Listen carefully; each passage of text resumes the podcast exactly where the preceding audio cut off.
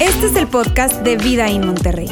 Nos alegra poder acompañarte durante los siguientes minutos con un contenido relevante, útil y práctico.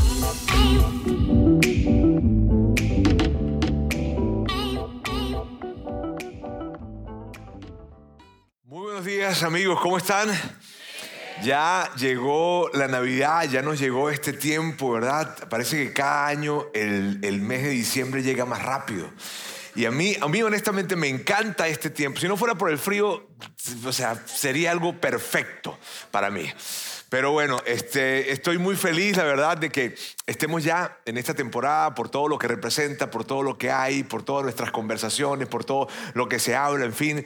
De hecho, sabes, en este tiempo cuando yo tengo la oportunidad de ir a los Estados Unidos más o menos en esta temporada, me consigo con un tipo de decoración o anuncios, bastantes de hecho me consigo, que son como este, más o menos. Mira bien, Jesus is the reason for the season.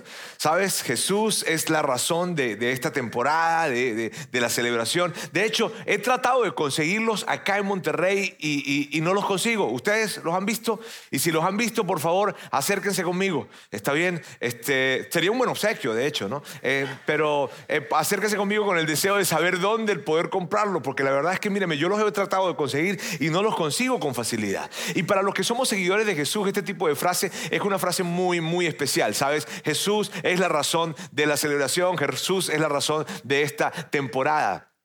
Y mírame, a mí me encanta hablar en este tiempo, siempre me encanta hablar de Jesús. La verdad que ese para mí es probablemente sea uno de mis temas favoritos, si no mi tema favorito. Y me gusta hablar de Jesús desde ese punto de vista de Jesús histórico, ¿sabes? O sea, el hecho de poder platicar con alguien y hablarle y decirle, mira, me hace dos mil años Dios, Dios mismo bajó a esta tierra.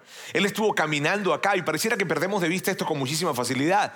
Pero cuando yo hablo acerca de esto y la gente muchas veces dice, sí, pero eso es un tema religioso. No, no, no. Y yo como que trato de, de, mil maneras y, de la forma que sean de decirle, no, esto no es un tema religioso. Esto no se trata de una religión como tal, no, es que Dios efectivamente estuvo acá y tal fue su impacto que marcó una temporada y que levantó un movimiento y que un movimiento que quiso ser aplastado por un imperio, el imperio más importante de ese tiempo, el imperio más importante de la época, del que todos los libros de historia habla y que trató de aplastar el movimiento, pero no pudo, no pudo aplastarlo, de hecho al contrario, luego ese imperio se volteó por completo y colocó al líder del movimiento como el líder del imperio. O sea, qué increíble eso.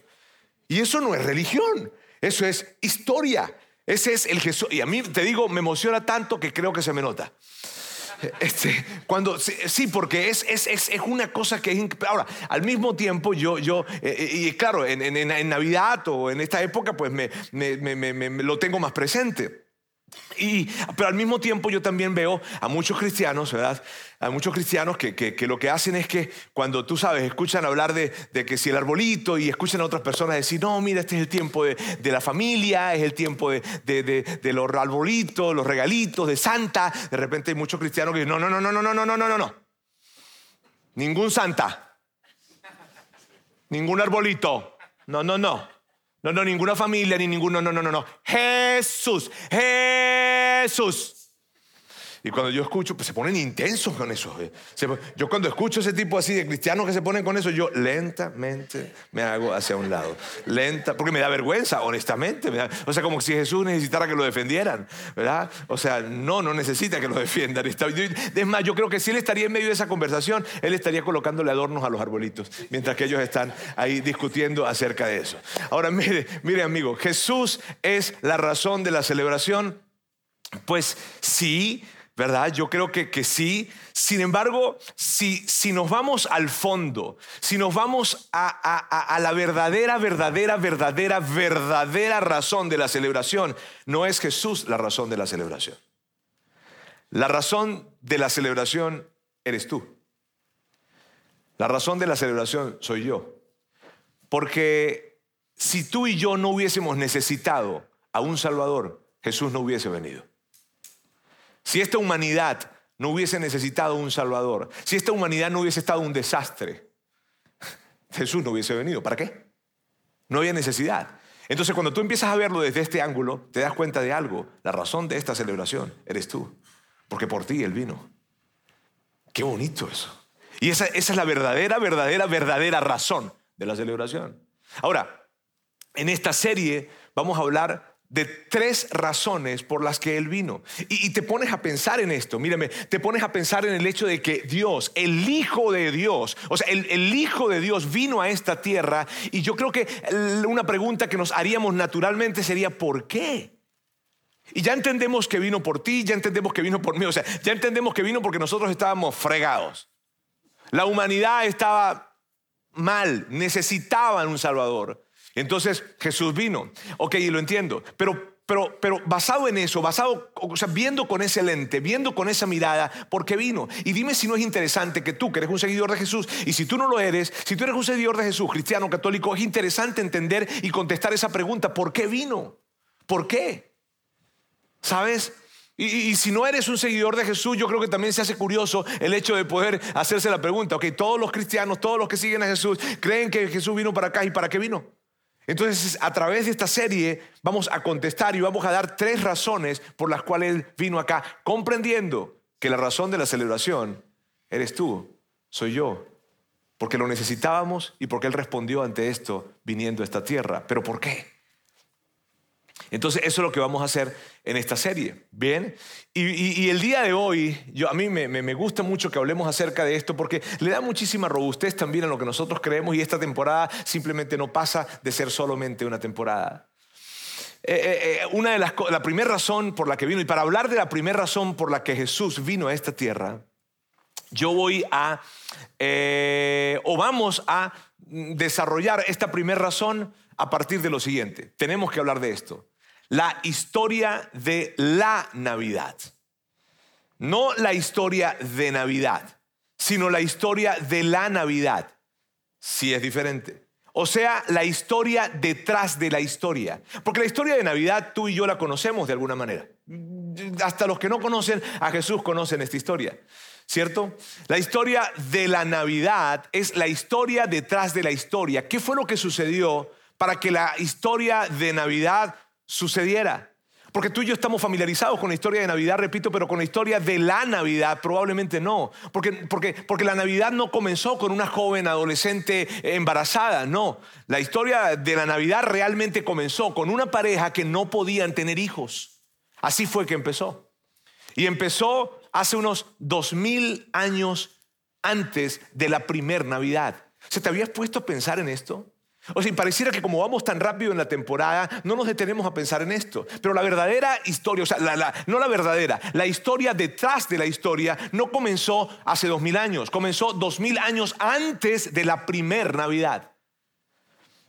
Con una pareja, un hombre que se llamaba Abraham, que terminó llamándose Abraham, y una mujer que se llamaba Saraí, que terminó llamándose Sara, o luego la conocemos como Sara, ¿ok? Y que no podían tener hijos. Ahí empezó. Y lo que yo quiero hacer es que veamos alrededor de esto, porque vamos a llegar, mire bien, la idea es que vamos a llegar a la primera razón por la que Jesús vino a esta tierra hace dos mil años. Pero tenemos que empezar desde el principio. Y el principio no fue hace dos mil años, el principio fue hace mucho tiempo más. ¿Ok? Entonces, eh, eh, eh, vamos a empezar a ver un poco acerca de esta historia. ¿Les parece? Vamos a ir entonces y vamos a ir al libro de Génesis donde se relata esta historia. Dice, el Señor dijo a Abraham, deja tu tierra, tus parientes, la casa de tu padre y ve a la tierra que te mostraré. Ahora amigos, no sabemos por qué Dios escogió, a Abraham y a, Sara, no sabemos. Saraí. No sabemos por qué José, por qué Dios escogió a José y a María, tampoco lo sabemos. Pero lo que sí sabemos a través de este texto es que lo que le está pidiendo Dios a Abraham no es poca cosa. Sabes, en ese tiempo, en, este tiempo aún, todavía, pero, pero, en, eh, pero en ese tiempo, el hecho de, dejar su tierra, o sea, la tierra en donde vivías, tus parientes, la casa de tu padre, representaba seguridad total. De hecho, todavía te digo, hay personas que tienen 40 y 50 y siguen, pero, ok, este, no, no, no me, no me quiero desviar. Ok, miren bien, el punto es este, la, la, tierra de donde vienes, la ciudad de donde estás, el pueblo, la aldea, la casa, o sea, en ese tiempo representaba muchísima seguridad. O sea, salir de allí era salir de todo lo que tú conocías, abandonar tu sentido de seguridad, abandonar lo que te daba de alguna manera seguridad total. Entonces lo que le está pidiendo Dios a Abraham no es cualquier cosa. Y Dios le está diciendo a Abraham prácticamente, Abraham, yo quiero pedirte algo, que dejes todo lo que tú conoces y que dejes todo lo que te brinda seguridad. Todo lo que te brinda seguridad, déjalo. Que yo voy a hacer algo. Si tú lo haces, si tú, si tú, si tú lo dejas, yo voy a hacer algo. Y entonces le dice esto haré de ti una nación grande. Y aquí comienza algo. Empezamos a crear un poquitito de camino para, para, esa razón. ¿Está bien? Para hoy, para, para, llegar a la primera razón.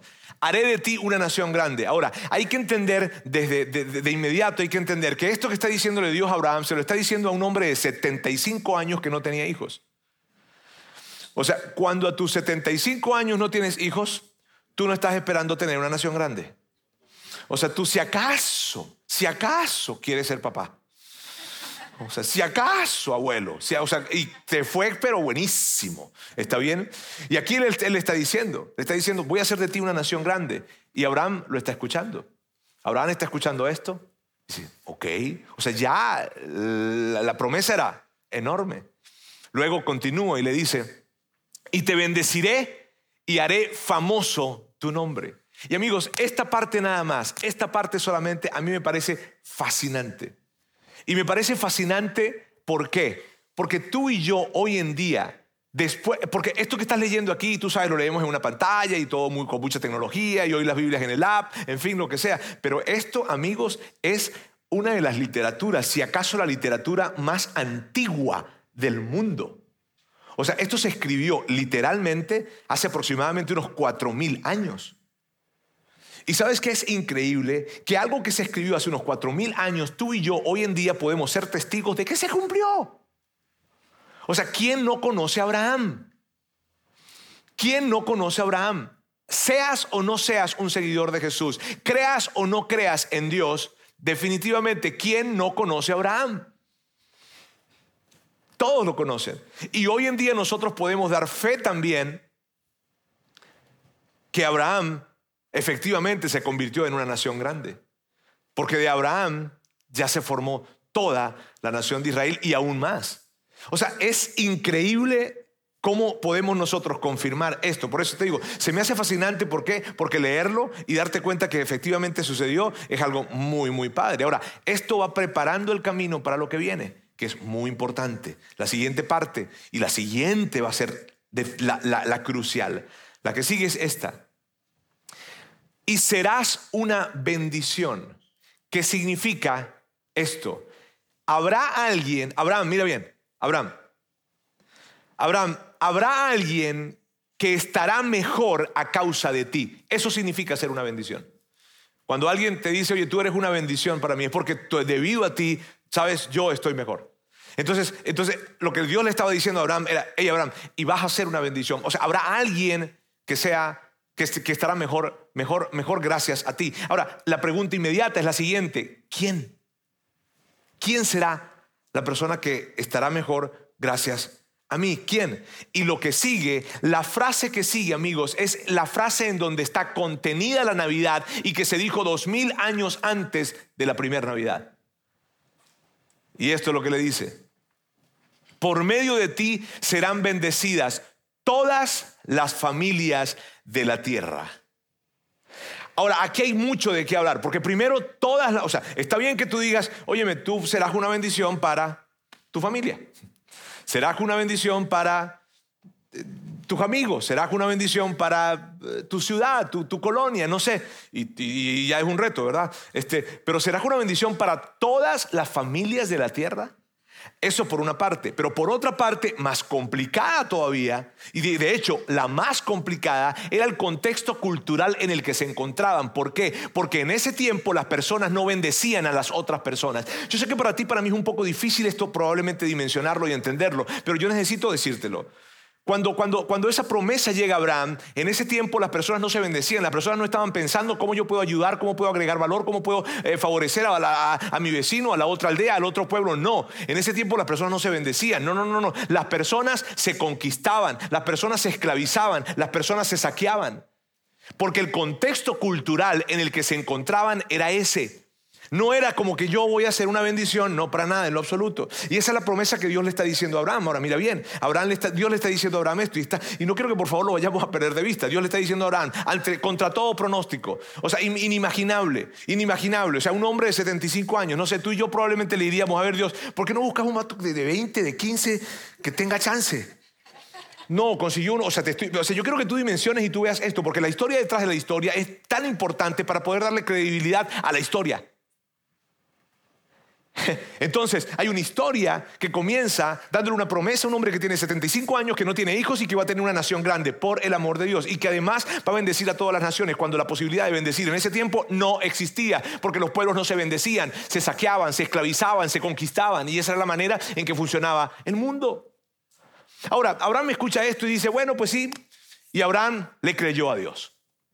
Y lo que pasó fue que luego de eso, Abraham llegó con el tiempo a tener un hijo, Isaac. ¿Ok? Y luego Isaac llegó a tener dos hijos, que fueron Jacob y Esaú. Y bueno, y ahí comenzó, amigos, la historia de una de las familias más disfuncionales del mundo. Si tú crees que tu familia es disfuncional, tienes que leer. No, y sabes que a mí me gusta hablar de esto. ¿Por qué? Porque cuando leemos la Biblia, de alguna manera como que decimos, ay, o sea, vamos a leer la Biblia, pongan las alabanzas, niños, por favor, vamos a leer la Biblia. No, o sea, eh, eh, oye, hay cosas heavies, heavies. Y, me gusta destacarlo, ¿por qué? Porque si de alguna manera tú estás con nosotros el día de hoy nos estás viendo en nuestra transmisión en línea y tú de alguna forma te has hecho la pregunta, oye, ¿será que Dios de alguna manera puede usarme a mí? ¿Será que Dios, con todo lo que la he regado, con lo que lo hice, con lo que, hice ayer, con lo que hice hoy en la mañana, con, la forma, ¿será que yo tengo una posibilidad de, de, Si te haces esa pregunta, si tú dices, híjole, es que tú no conoces mi familia, y te digo, no necesito conocerla nada más cuando te hable de esta. Entonces, ¿y por qué me gusta? ¿Y por qué me gusta? ¿Por qué me gusta que esto esté escrito en la Biblia? Porque la Biblia no oculta, o en la Biblia no se oculta las locuras, errores, pecados, bajezas de esos grandes hombres de fe. Te estoy hablando del padre de la fe, Abraham. Abraham estaba casado con Sara y en uno de los viajes que hicieron, el líder de esa comunidad vio a Sara y le gustó. Híjole, porque Sara era bonita. Entonces le puso el ojo.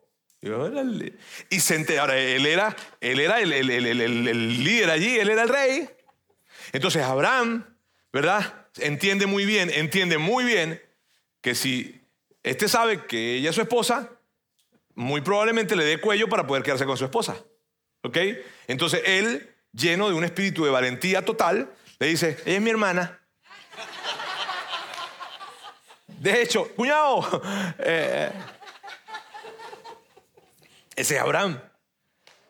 Abraham, luego Isaac hizo lo mismo. Isaac, su hijo, hizo lo mismo con su esposa. Como que siguió el modelo de papá. ¿Sabes? De alguna forma así. Luego Isaac tiene a Jacob y Esaú. Y si tú estuviste con nosotros en la serie pasada, tú sabes las joyas de Jacob y Esaú. O sea, el uno engañó al otro y el otro le prometió matarlo. Y luego duraron 20 años sin hablarse por el amor de Dios. Si tú te sentías mal porque tú no le hablaste a tu hermano, no le hablas a tu hermana por cinco días, por un mes, te faltan 19 años todavía. O sea, 20 años sin hablarse. Luego Jacob tiene 12 hijos y de los 12, 11 hicieron como una especie de componenda, plan para vender, pero para matar a uno de sus hermanos. No lo mataron por misericordia y lo vendieron. Luego le dijeron a su papá, papá, se murió. O sea, son historias de mentiras, de engaños, de locuras. Y tú dices, ¿será que Dios me puede usar a mí? Totalmente. Esa es la historia del padre de la fe, de su familia. Ahora amigos, mira todo esto. Luego ellos terminan viviendo en Egipto. Me refiero ya habrá, eh, les contaba, Jacob tuvo 12 hijos, en fin, siguieron este, reproduciéndose, la familia conejo, eh, y, luego llegaron a, ser bastantes, llegaron a estar en Egipto, pero estando en Egipto un faraón dijo, no, que va, son muchísimos, nos van a, tal vez nos, vamos, nos estamos sintiendo amenazados por ellos, el, el faraón pensaba, y los convirtió en esclavos. Ahora, en ese momento, yo quiero que tú tengas presente esto, ¿recuerdas la promesa que Dios le hizo a Abraham? ¿La recuerdas? No la puedes perder de vista porque esa promesa es súper importante. Es, la promesa. Ok, todas las familias de la tierra van a ser bendecidas por ti. Y ellos están en Egipto y son esclavos. Y cuando tú eres esclavo, tú no sientes que tú eres una bendición para los demás.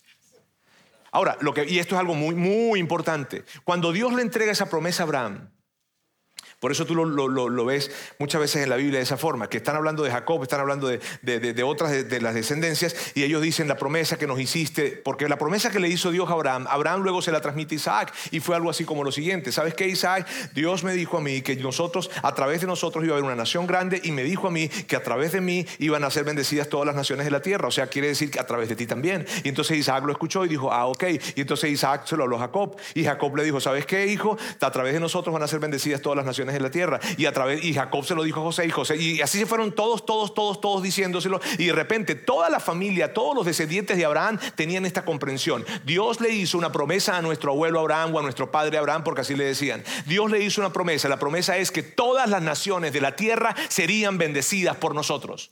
Todas las naciones de la tierra. Ellos vivían con eso y ellos lo repetían y lo escuchaban y lo hablaban en la comida, al mediodía, en la noche. Todo el tiempo estaban hablando acerca de eso, pero de repente ahora están esclavos en Egipto y tú crees que la promesa... Mm? Recuerden hijos, imagínate al papá en la cena comiendo ¿verdad? y la mamá, hey hijo, recuerden algo, todas las familias de la tierra van a ser bendecidas, sí papá. Estamos siendo esclavos acá. Pasan los años y terminan, terminan con los cananeos. Y llegan a Canaán, o sea, llegan a Canaán, un lugar que se, llamaba, que se llamaba Canaán. Y te puedo asegurar, mírame, te puedo asegurar que los cananeos jamás llegaron a sentir que los descendientes de Abraham eran una bendición para ellos, en lo absoluto. No lo sintieron, porque los descendientes de Abraham llegaron a arrasar, a conquistar, a desplazar, a acabar con los cananeos. Entonces ahí no dijeron ellos, ay, qué bendición que llegaron. No.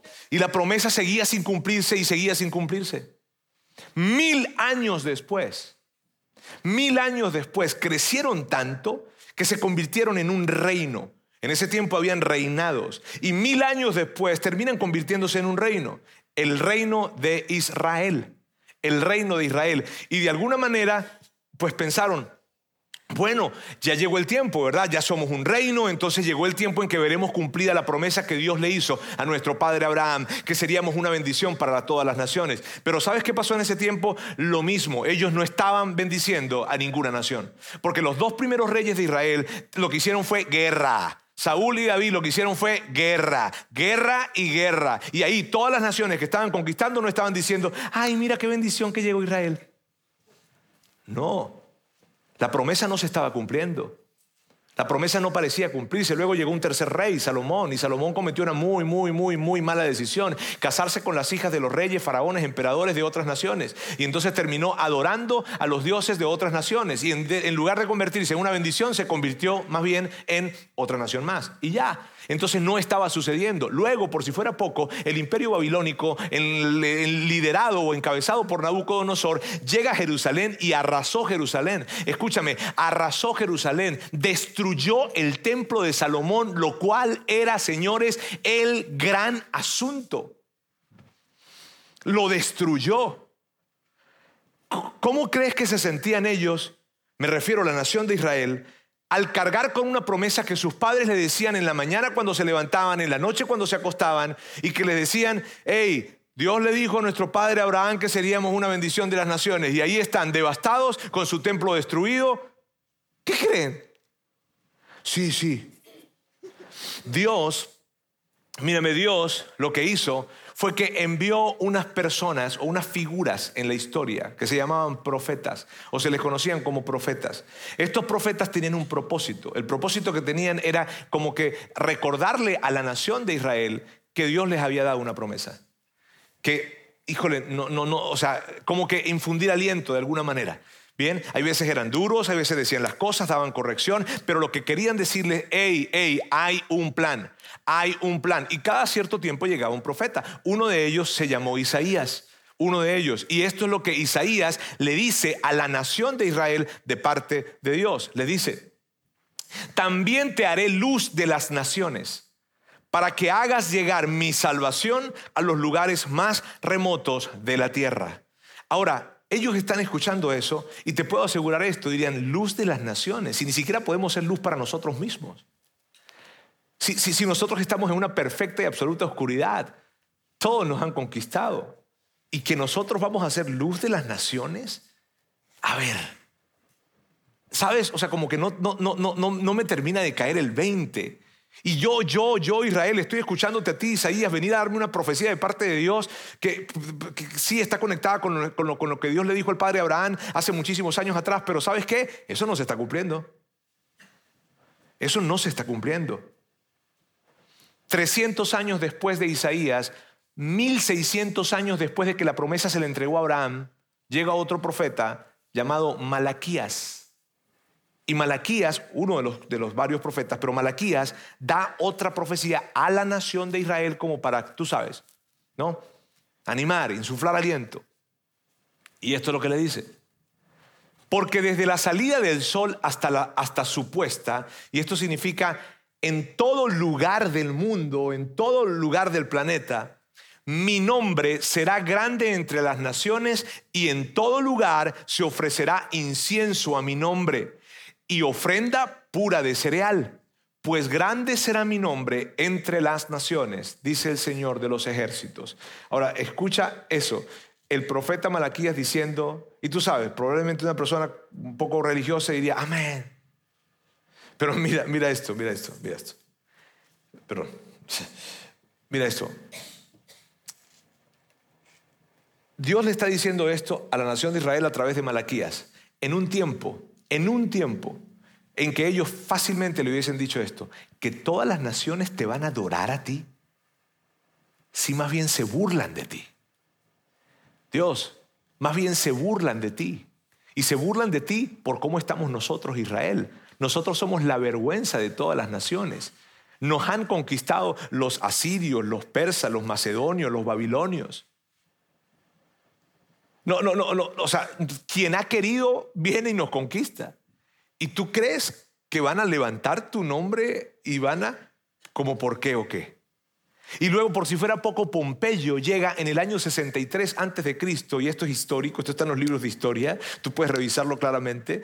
Pompeyo llega al año 63 antes de Cristo a Jerusalén y conquistó Jerusalén. Mató a la mitad de los sacerdotes y por si fuera poco, profanó el templo de Jerusalén, lo profanó. O sea, él entró a ver qué es lo que hay aquí. Y cuando no podía entrar, era imposible que entrara. Todos estaban aterrorizados con el hecho de que entrara. Y él entró como que, ¿qué es lo que hay aquí? Profana, o sea, una cosa increíble lo que pasó. Entonces, ante todo esto, amigos, si nosotros detuviésemos la historia y recuerda, hay una promesa que está cargando Israel y que la está cargando desde hace más o menos, en ese momento de la historia de la que, le estoy hablando en este momento, aproximadamente habían pasado como unos dos mil años aproximadamente, algo así. Entonces hay una promesa con la que están cargando. ¿Recuerdan la promesa? Serán de bendición para todas las familias de la tierra. Ahora, ¿pareciera que están siendo de bendición? No, bajo ningún pronóstico, bajo ninguna perspectiva, bajo ninguna imaginación. Están siendo de vergüenza. Todos los conquistan. No nos llenemos nosotros la cabeza de mentiras con esto. No, pero el Señor, el Señor sí estaba, los profetas daban mensajes, pero ellos ya no creían. Y no creían porque estaban siendo conquistados y arrasados por cualquiera. El emperador de turno arrasaba con Israel. Entonces, si nosotros detuviésemos la historia a la luz de la promesa que Dios le dio a Abraham, esa promesa en donde le dijo, hey, todas las naciones, todas las naciones van a ser bendecidas a través de ti, si detuviéramos la historia, esta fuera la conclusión. Todas las naciones no serían bendecidas a través de Abraham, definitivamente. Israel no sería una luz para los gentiles, o sea, para las demás naciones. Y su Dios no sería adorado en todo el mundo, porque nadie estaba interesado en adorar a un Dios que no cuidaba a su pueblo.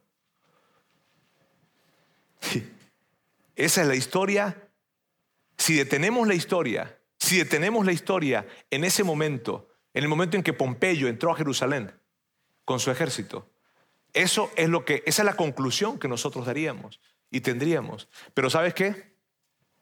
Algo sucedió. Algo sucedió.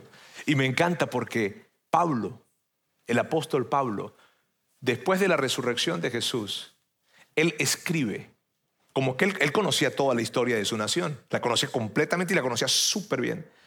Y luego de que de la resurrección de Jesús, Pablo escribe en una de sus cartas, mirando hacia atrás, sabiendo lo que pasó con la historia de su nación, él dice esto. Y lo dice de una manera que me encanta. Cuando se cumplió el tiempo establecido. Cuando se cumplió, cuando todo estaba listo.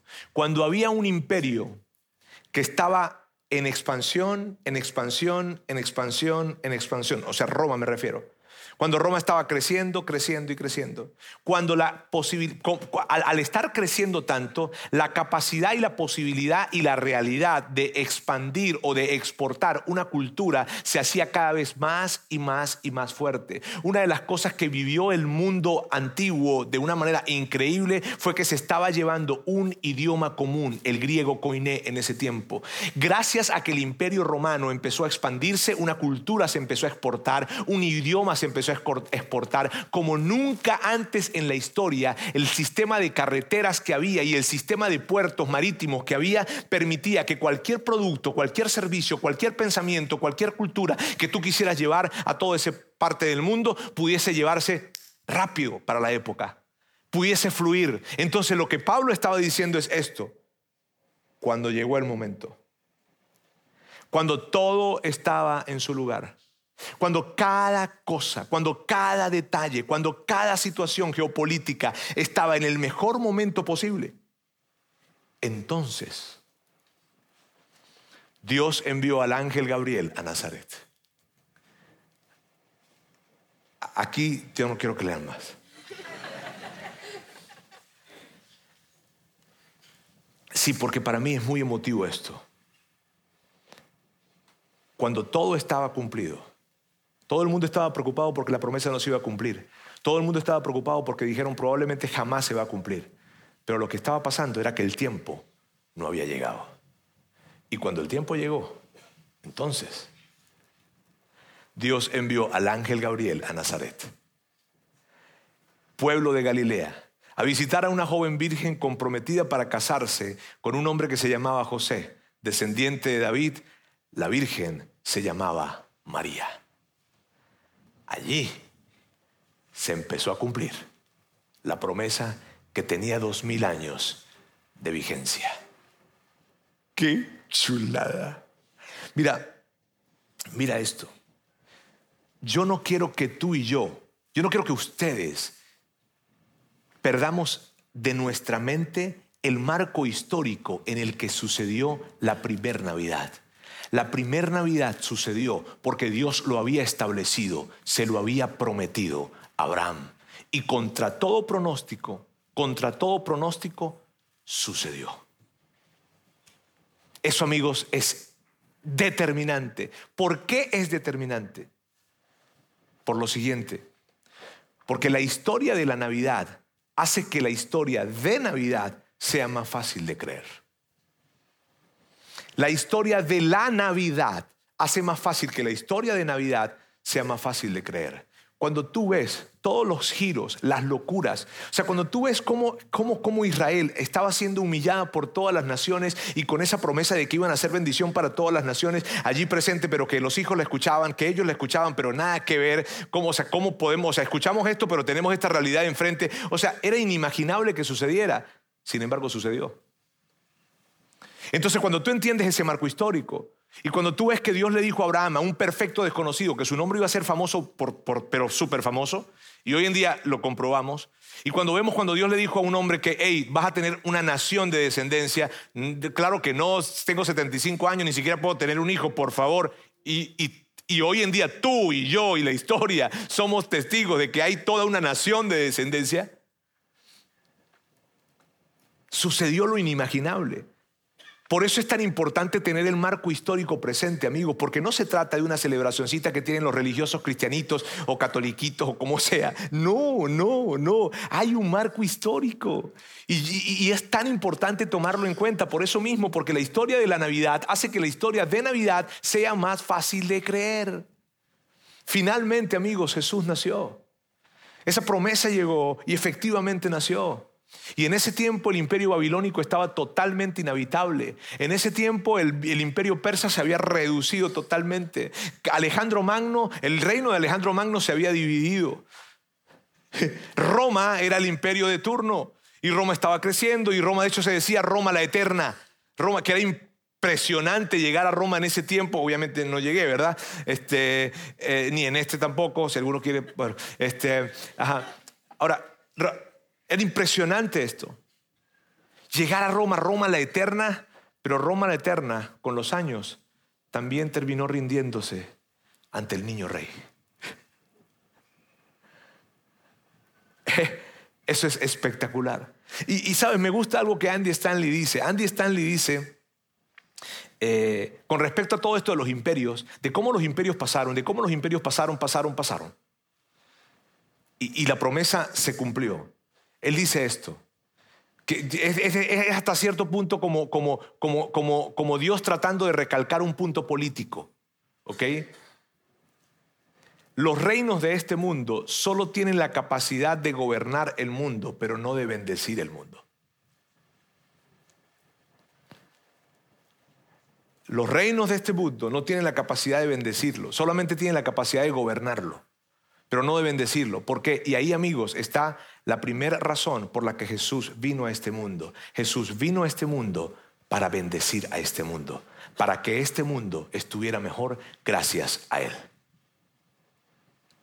no para gobernar este mundo, sino para bendecirlo. Jesús no llegó a esta tierra para gobernar este mundo, sino para bendecir este mundo. Y eso, amigos, es espectacular.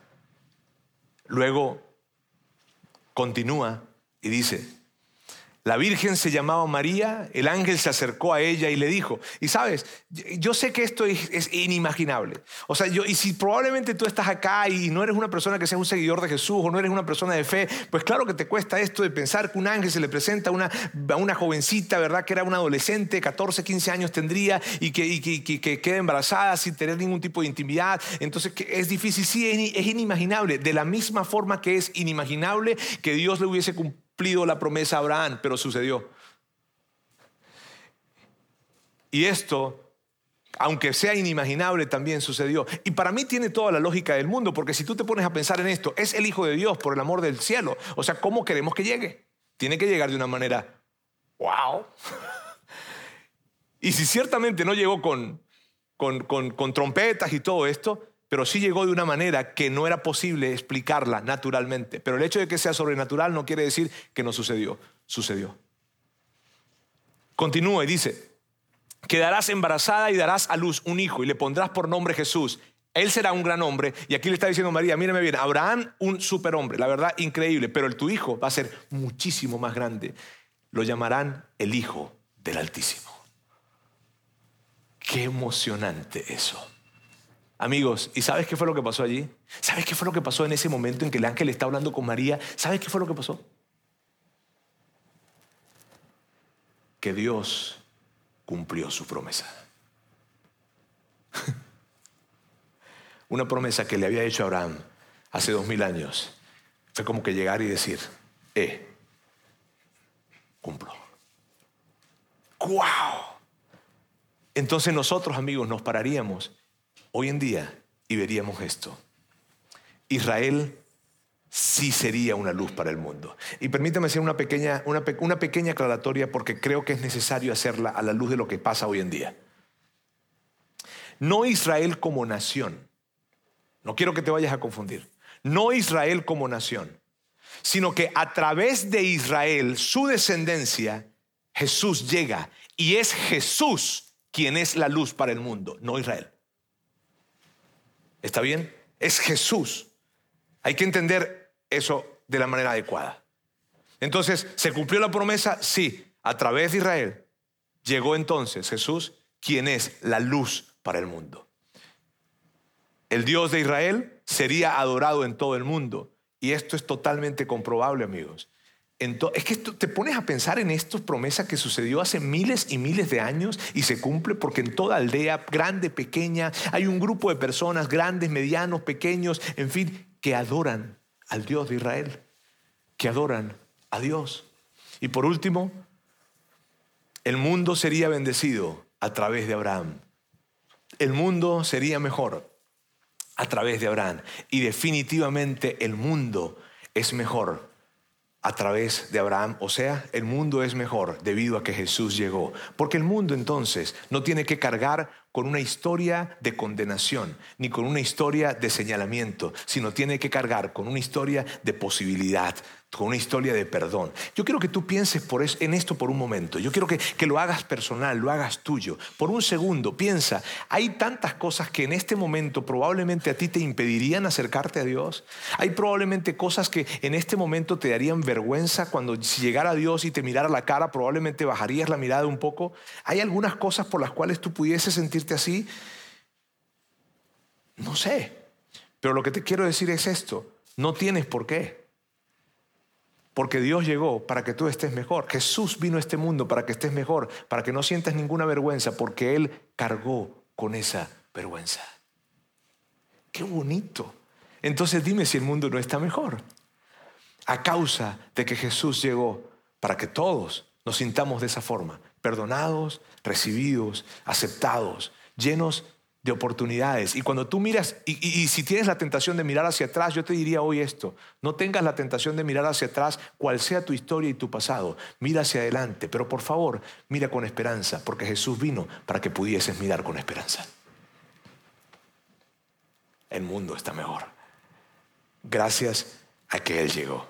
Ahora, aquí hay una gran implicación para ti y una gran implicación para mí.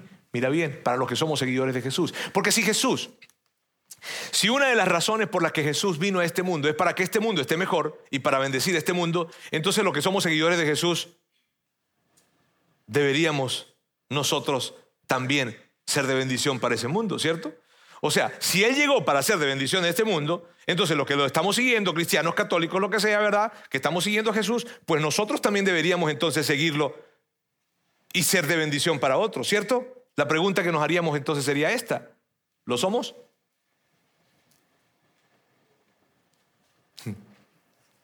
Se siente tensión. Nuestras ciudades, en nuestras ciudades, y quiero hablar específicamente de Vidaín, en nuestras ciudades, acá en Monterrey, en Saltillo, en Ciudad de México, en Maracaibo, Venezuela, eh, nuestras ciudades, ¿lo son? ¿Son de bendición?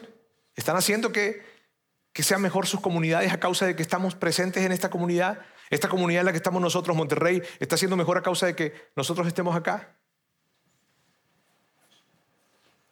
Si Jesús es la luz del mundo, si Jesús es la luz del mundo, su iglesia, nosotros, ¿lo hace?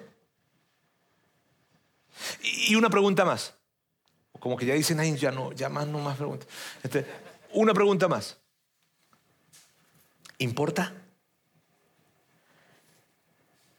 Importa muchísimo. Claro que sí importa. Amigos, estas son muy buenas preguntas para que tú y yo nos las hagamos en esta temporada. Sobre todo en esta temporada. Los seguidores de Jesús tienen que hacerse esta pregunta. Estamos siendo de bendición. De hecho, los bolsillos de los seguidores de Jesús tienen que hacerse esa pregunta. y no les voy a pedir dinero, no se preocupen.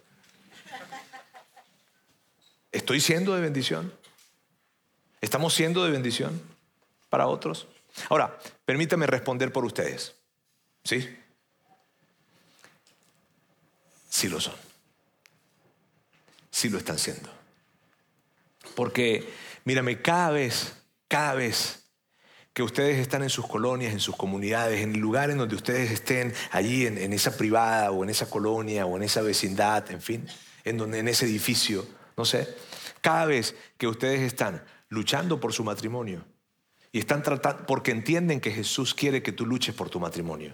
Porque entiendes que Jesús quiere que tú persigas la fidelidad, la honra en tu casa. Cada vez que lo estás haciendo y probablemente tienes reveses, híjole, y vas para atrás y para adelante, pero tú dices, ¿sabes qué? No, yo tengo que hacerlo, tengo que hacerlo. Alrededor de ti hay un grupo de personas que te están viendo y que, y que te están viendo. No te lo van a decir, pero te están viendo. Y si dicen, si ellos pueden y si ellos quieren continuar, yo también puedo entonces. Y ante un mundo en el que, en el que, en el que hay tantas cosas que se levantan, tantos antivalores que se presentan, vemos un grupo de personas como ustedes que han decidido seguir a Jesús, tratando de seguir sus valores, tratando de ser honestos, de ser generosos, viviendo en integridad, persiguiendo la verdad, persiguiendo ser buenos matrimonios, persiguiendo tener buenos, un buen ejercicio de la paternidad, siendo padres que estén presentes, siendo hijos que estén presentes para sus padres. En fin, cuando lo estamos haciendo, algo está sucediendo. ¿Sabes qué? El mundo está viendo. Y cuando el mundo está viendo, está entendiendo lo siguiente, los buenos somos más. Solo que lo conectamos totalmente con el hecho de seguir a Jesús. Recuerdo que tenía un amigo que yo le decía, yo voy a acompañarte y voy a recorrer camino contigo y vamos, y si tienes que llorar, pues lloramos los dos, y si tenemos que reír, pues reímos los dos. Pero yo le decía, no quiero que te vayas a equivocar y a pensar de que porque yo soy muy bueno, porque yo no lo soy, es porque quien yo sigo, a quien yo sigo, demanda de mí que yo esté contigo en este tiempo. Entonces, les digo, ustedes lo están haciendo. Cada vez que ustedes dan de sus recursos, de su tiempo, de su, de su, de su dinero, de su talento, en este lugar para que más personas conozcan a Jesús, para que más personas conozcan que tienen un Padre Celestial que les ama, ustedes están siendo de bendición para personas que nunca van a conocer. Hace tres semanas conocí a un hombre acá. Hace como tres, cuatro semanas conocí a un hombre acá. Él se me acercó. Y me dijo, se me acercó así como que yo, yo, yo vi que él quería como platicar. Entonces me acerco, yo no, no, no, no lo ubicaba. Y se me acerca y me dice, yo solamente quería darte las gracias. Y yo, pues, o sea, no sé si afortunadamente o desafortunadamente, ¿verdad? Tengo, tengo el, el, el, el gran, el, sí, el privilegio de recibir esos agradecimientos cuando son todos ustedes los que deben recibirlos. Pero él se me acercó y me dijo, quiero darte las gracias porque, porque tú no sabes lo que esta iglesia ha hecho por mí. Tú no sabes de la oscuridad. Esta fue la palabra que usó. Tú no sabes de la oscuridad de la que yo vengo. Y tú no sabes de la oscuridad de la que esta iglesia me ha sacado. Tú no sabes lo que es vivir lo que yo he vivido y que hoy mi hija de 18 años se levante cada domingo queriendo acercarse a la iglesia porque quiere saber más de Dios. Tú no sabes. Y se derramaban lágrimas en sus ojos. Ustedes no lo conocen. Probablemente no lo lleguen a conocer pero es gracias a ustedes que esa historia sucedió. Entonces, si me preguntan si lo están haciendo, sí, lo están haciendo. ¿Podemos hacerlo mejor? Definitivamente, y lo vamos a hacer. Juntos lo vamos a hacer. La primera razón por la que Jesús vino a este mundo fue para bendecir este mundo, para que este mundo estuviera mejor. Permítanme orar. Dios, quiero darte muchas gracias. gracias porque porque entendemos que la razón de la celebración, muchas veces decimos que eres tú, pero entendemos que somos nosotros, porque nosotros necesitábamos un Salvador y tú decidiste venir. Tú decidiste acercarse y nosotros entonces poder entender que la verdadera razón de esta celebración somos nosotros y a causa de tu amor por nosotros te moviste en dirección hacia nosotros. Gracias. Ayúdanos para que en esta temporada podamos de alguna manera ampliar nuestra comprensión de ti, de tu visita en este mundo, Jesús de las razones que te trajeron a ti y de las implicaciones prácticas que tienen para nosotros. Yo quiero darte las gracias, Dios, porque nuestras vidas están mejor a causa de ti. Nuestras vidas están mejor a causa de ti. Gracias, Dios. Te pido por cada persona en este lugar, por cada persona que está escuchando nuestro canal de podcast, por cada persona que está viendo esta transmisión en línea, pedirte, Dios, que puedan experimentar esa gran bendición que viene directamente de ti. En el nombre de Jesús. Amén.